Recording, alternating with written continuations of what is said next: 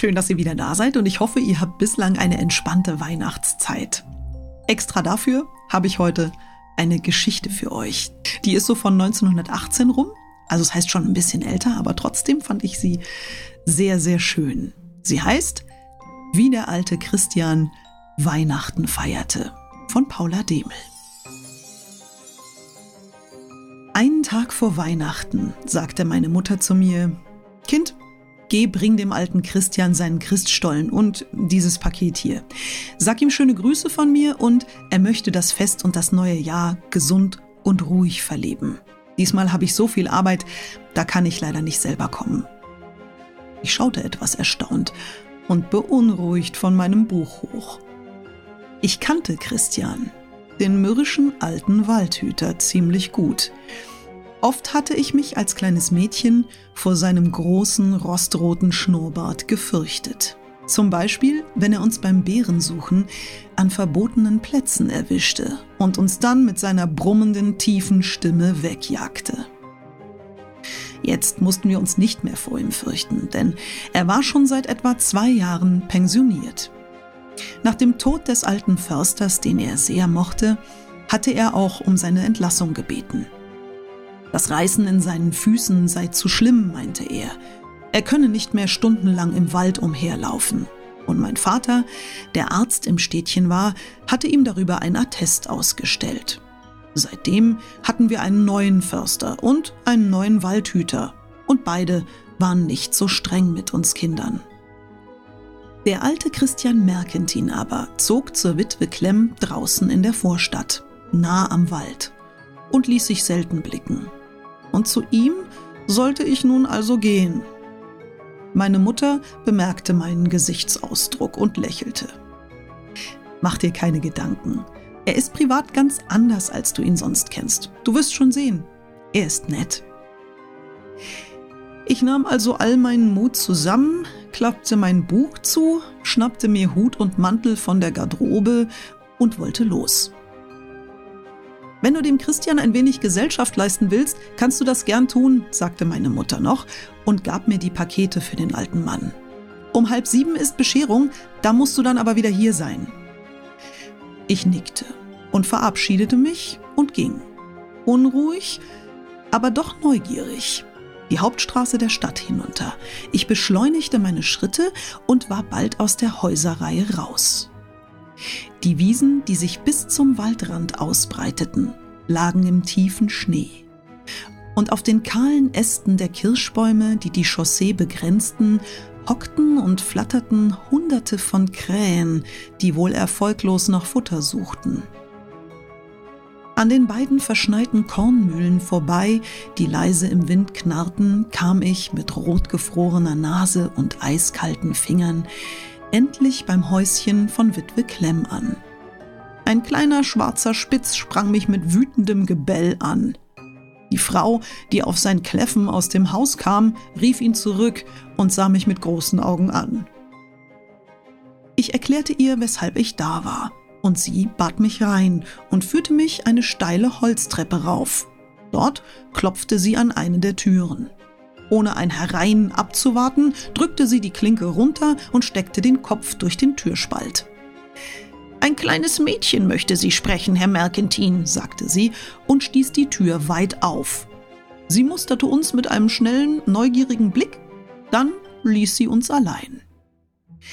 Dichter Tabakqualm kam mir entgegen, als ich zögernd ins Zimmer trat und die Tür hinter mir zuzog. Und zuerst mal sah ich weiter nichts als die mir bekannte aufrechte Gestalt mit der Jägerjacke und den hohen Wasserstiefeln, die er, wie ich sah, auch zu Hause trug. Auf sein knurriges, aber nicht gerade unfreundliches Na, was bringst du mir denn da? kam ich mutig näher und legte meine Pakete auf den Tisch.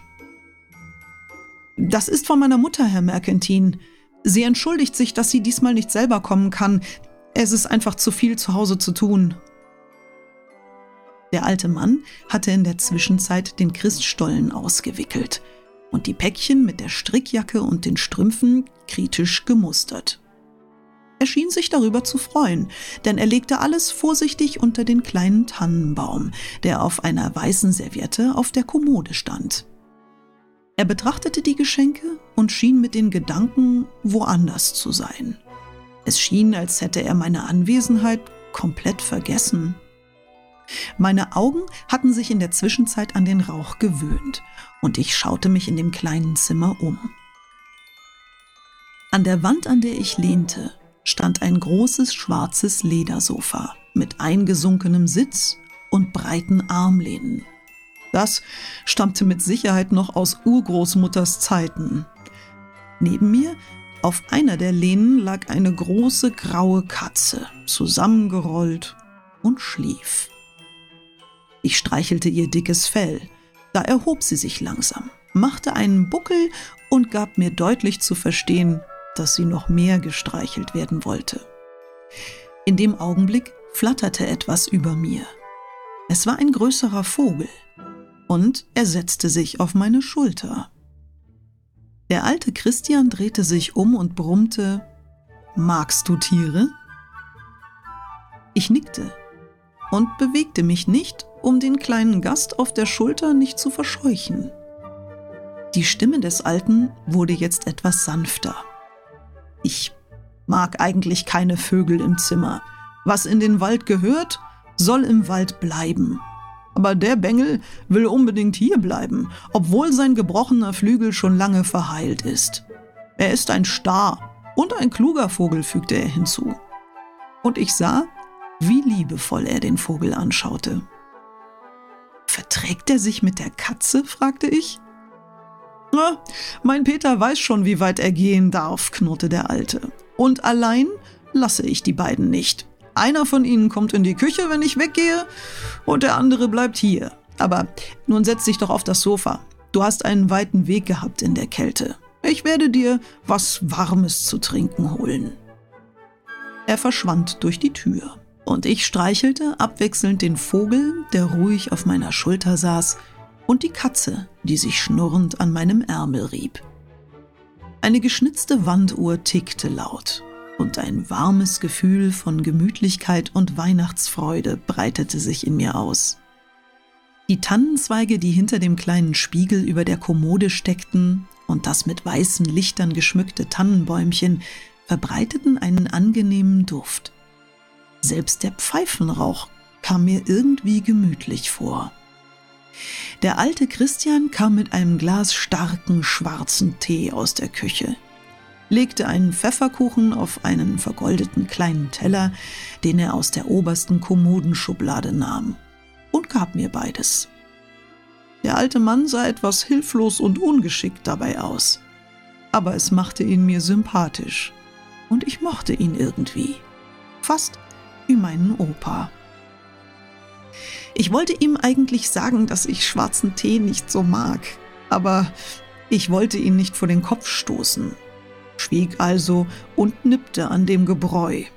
Es schmeckte nicht so übel wie befürchtet, eigentlich sogar ganz gut.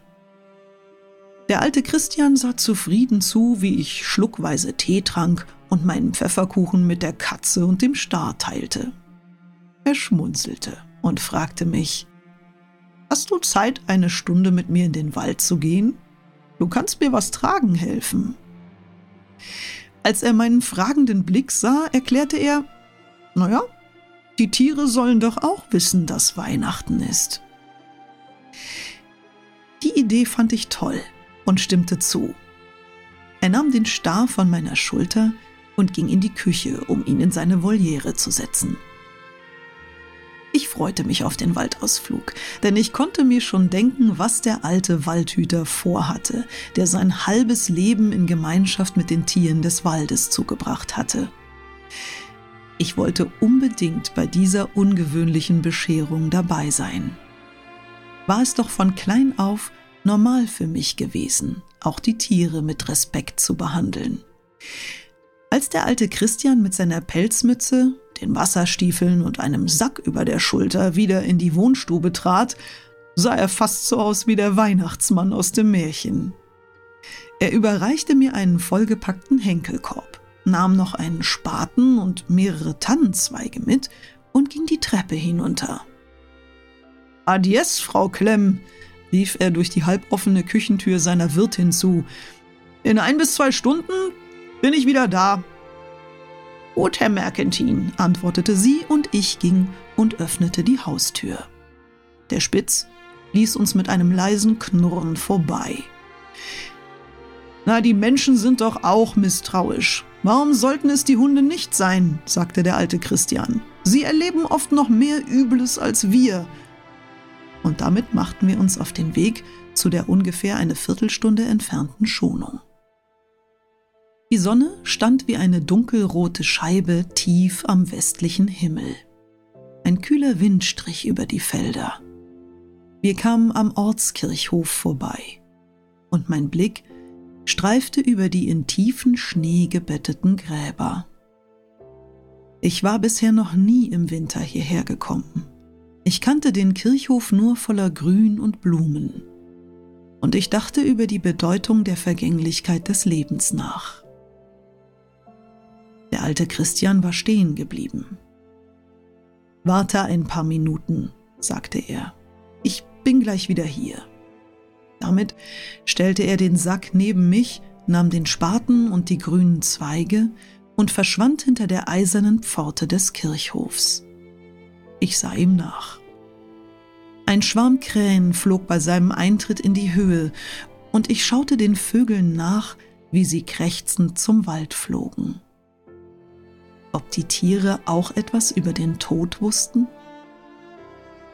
Aus dem Haus des Friedhofsgärtners, der ein Stück weiter die Straße hinauf wohnte, klang plötzlich doppelstimmig O du Fröhliche. Meine tiefsinnigen Gedanken wichen einem Lächeln, und mein kindliches Herz wurde wieder weihnachtsfröhlich, so als gäbe es keine Kirchhöfe und keine hungrigen Krähen mehr auf dieser Welt.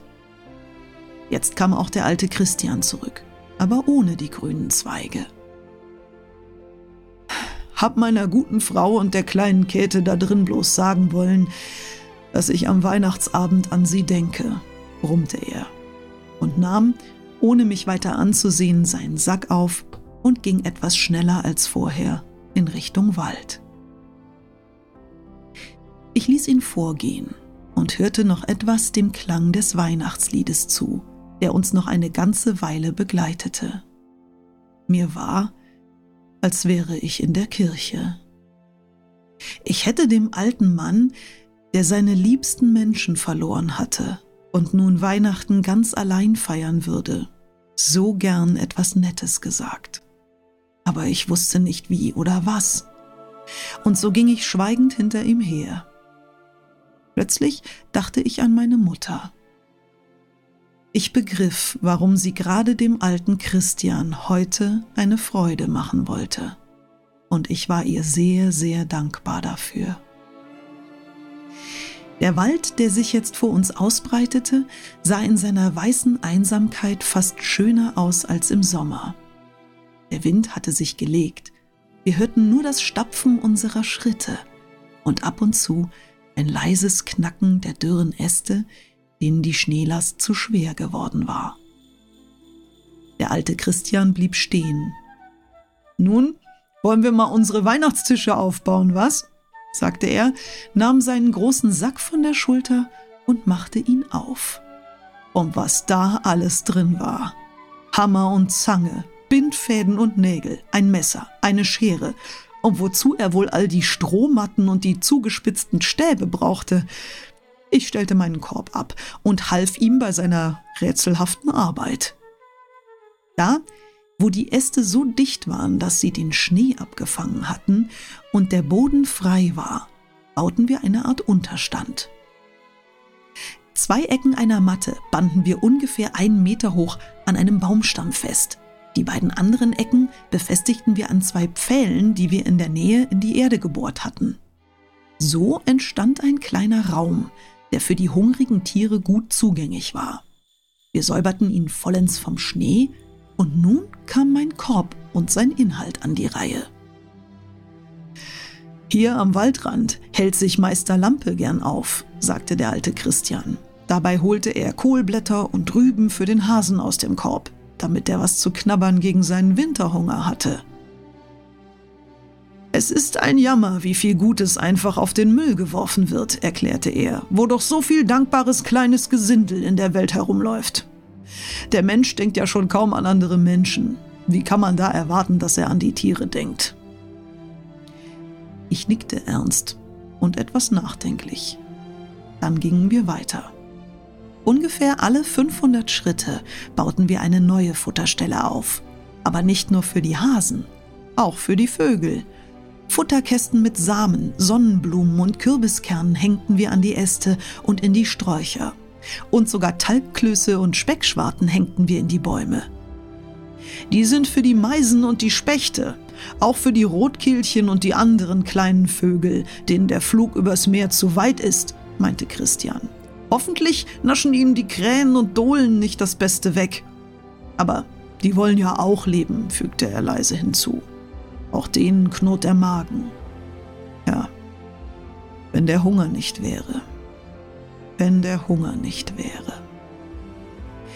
So stapften wir weiter durch den dichten Schnee. Und so wie unser Gepäck immer leichter wurde, wurden das auch unsere Herzen. Weihnachtsfreude breitete sich aus. Und ich weiß nicht mehr genau, wie es dazu kam, aber plötzlich sang ich leise vor mich hin.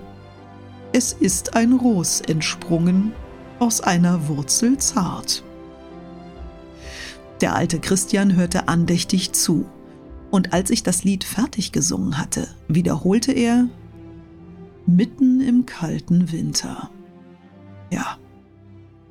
Mitten im kalten Winter, da blüht's oft drinnen am besten auf. Aber das wirst du noch nicht verstehen, meine Kleine. Nein, ich verstand es damals noch nicht. Allerdings fühlte ich, dass der alte Christian etwas Gutes damit gemeint hatte. Das Schönste vom Tag lag aber noch vor uns. Auf einer Lichtung stand plötzlich ein großer Hirsch vor uns. Und mehrere junge Hirsche und Hirschkühe folgten ihm. Er hob den Kopf mit dem schönen Geweih und sah uns klug und furchtlos an. Auf das leise Pfeifen von Christian kam er näher und das ganze Rudel mit ihm. Wir warfen ihnen Brot und Kartoffeln zu, die sie sofort wegfutterten. Ja, der große Hirsch wurde so mutig, dass er aus meiner ausgestreckten Hand ein Stück Brot fraß. Und ihr könnt euch bestimmt denken, wie sehr ich mich darüber gefreut habe. Es ist schon Zeit. Da wissen Sie, dass Sie was riskieren können, brummte der Alte. Aber auch in seinen grauen Augen blitzte die Freude über dieses schöne Erlebnis. Plötzlich hörten wir die schrillen Glöckchen eines Pferdeschlittens auf einem nahen Weg, und das Hirschrudel ergriff die Flucht.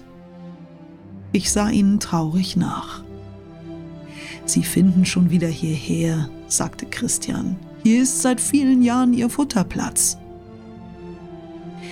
Erst jetzt sah ich, dass etwa hundert Schritte von uns entfernt ein kleiner Futterplatz mit Strohdach auf Pfählen stand und dass noch einige wenige Futterreste verstreut herumlagen.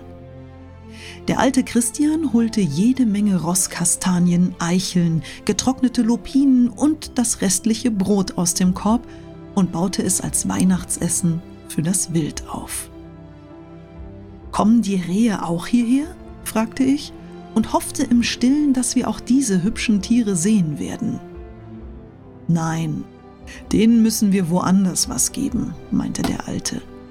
Die haben eine feine Nase und mögen den Hirschgeruch nicht. Und wählerisch ist die Bande auch noch, fügte er hinzu. Wenn sie nichts Grünes mehr finden, fressen sie höchstens ein bisschen Korn und feines Heu. Ah, sie sollen auch was kriegen, aber aus der Hand werden sie dir wohl kaum fressen. Sie sind sehr furchtsam. Komm, ich weiß die Stellen, wo sie gern äsen. Sie sollen heute auch was extra Leckeres bekommen. Wir gingen noch etwas tiefer in den Wald und fanden bald an einer ziemlich versteckten kleinen Lichtung Spuren von Rehwild und wieder einen Futterplatz. Hier legten wir Korn und Heu aus und waren eine Weile mucksmäuschenstill. Die Rehe wollten sich aber nicht blicken lassen. Morgen früh werden sie die Bescherung schon finden, schmunzelte Christian und band noch den Rest unserer Vorräte für die Vögel in die Bäume. Mittlerweile war es Zeit für den Heimweg geworden. Die Sonne war schon untergegangen und nur der Schnee hellte uns den Rückweg auf. Es war empfindlich kalt geworden. Ich schlug den Mantelkragen hoch und steckte die fast eiskalten Hände in die Ärmel. Na komm, tröstete mich der alte Christian. Der Schneiderwirt wohnt nicht weit von hier. Er hat einen Schlitten. Und hast du nicht gesehen, sind wir zu Hause. Das wäre doch ein extra Weihnachtsspaß, oder? Und damit führte er mich, frierendes Etwas, durch das Gewirr der Bäume raus aus dem Wald und zur Landstraße. Von hier aus sahen wir schon von weitem das grüne Licht der Laterne, die zum Wirtshaus zum Bären gehörte. Peter Holzen, ein früherer Schneider, wohnte dort, und man nannte ihn in der ganzen Gegend den Schneiderwirt. Wir traten in die warme Wirtsstube ein, und Mutter Holzen zog mir gleich die nassen Schuhe und Strümpfe aus und hing sie über die Messinghaken am riesigen grünen Kachelofen. Meine kalten Füße steckte sie in warme Pantoffeln und brachte mir eine Tasse heißen Kakao. Und nach ein paar Minuten merkte ich nichts mehr von Frost und Kälte. Der alte Christian trank ein Glas Warmbier und rauchte dazu sein Pfeifchen. Er plauderte mit Peter, dem Schneiderwirt, über alte Zeiten, und ich hörte den beiden gespannt zu. Bist ne wackere Dirn, sagte der alte Christian zu mir, als wir eine halbe Stunde später in dem hübschen Pferdeschlitten mit den vielen Glöckchen vom Schneiderwirt nach Hause fuhren. Bist wirklich ne wackere Dirn. Das kannst du deinem Vater und deiner Mutter von mir ausrichten. Und viele Grüße und schönen Dank dazu. Damit sprang er vor seiner Tür aus dem Schlitten, winkte nochmal mit der Pfeife und der Kutscher fuhr weiter zu mir nach Hause. Ich lief die Treppe rauf und fiel meiner Mutter glücklich um den Hals. Nach und nach erzählte ich von allem, was wir erlebt hatten. Und nie zuvor kamen mir die Lichter am Tannenbaum so hell strahlend vor. Und nie zuvor hatte ich meine Eltern und meine Geschwister so lieb gehabt wie an diesem Weihnachtsabend. Zwischen dem alten Christian und mir entspann sich seitdem eine wirkliche Freundschaft, die bis zu seinem Tod anhielt. Oft saß ich an freien Nachmittagen bei ihm in der Stube, las ihm die Zeitung vor oder beschäftigte mich mit seinen Haustieren, für die ich oft den einen oder anderen Leckerbissen mitbrachte. Am Tag vor Weihnachten aber gingen wir regelmäßig in den Wald, um die Tiere zu füttern. Und ich sammelte schon Wochen vorher Futter für sie. Manch ein echtes, kluges Wort vom alten Christian hat mich und meinen Lebensweg seit damals geprägt und in meinem Herzen einige Weihnachtskerzen angezündet. Das war die Geschichte, wie der alte Christian Weihnachten feierte, von Paula Demel. Ich hoffe, ihr schaltet auch beim nächsten Mal wieder ein. Habt eine ganz, ganz tolle Weihnachtszeit und wenn ihr mich unterstützen wollt, hinterlasst Abo, Like und Glöckchen. Vielen Dank und bis zum nächsten Mal.